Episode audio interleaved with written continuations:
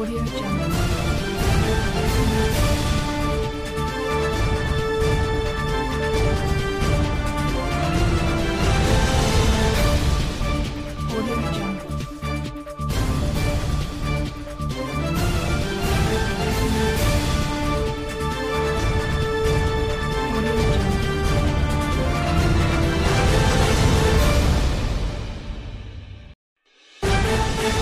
Bonsoir, bienvenue mesdames et messieurs dans le bulletin d'information du dimanche 2 août 2020 appelé GTT News. Après l'annonce du gouvernement américain qui envisage de bannir TikTok aux États-Unis à cause des tensions entre les États-Unis et la Chine, Microsoft pourrait devenir le nouveau propriétaire de TikTok selon le Wall Street Journal, mais Donald Trump s'y oppose contre la transaction au nom de la protection de la sécurité nationale.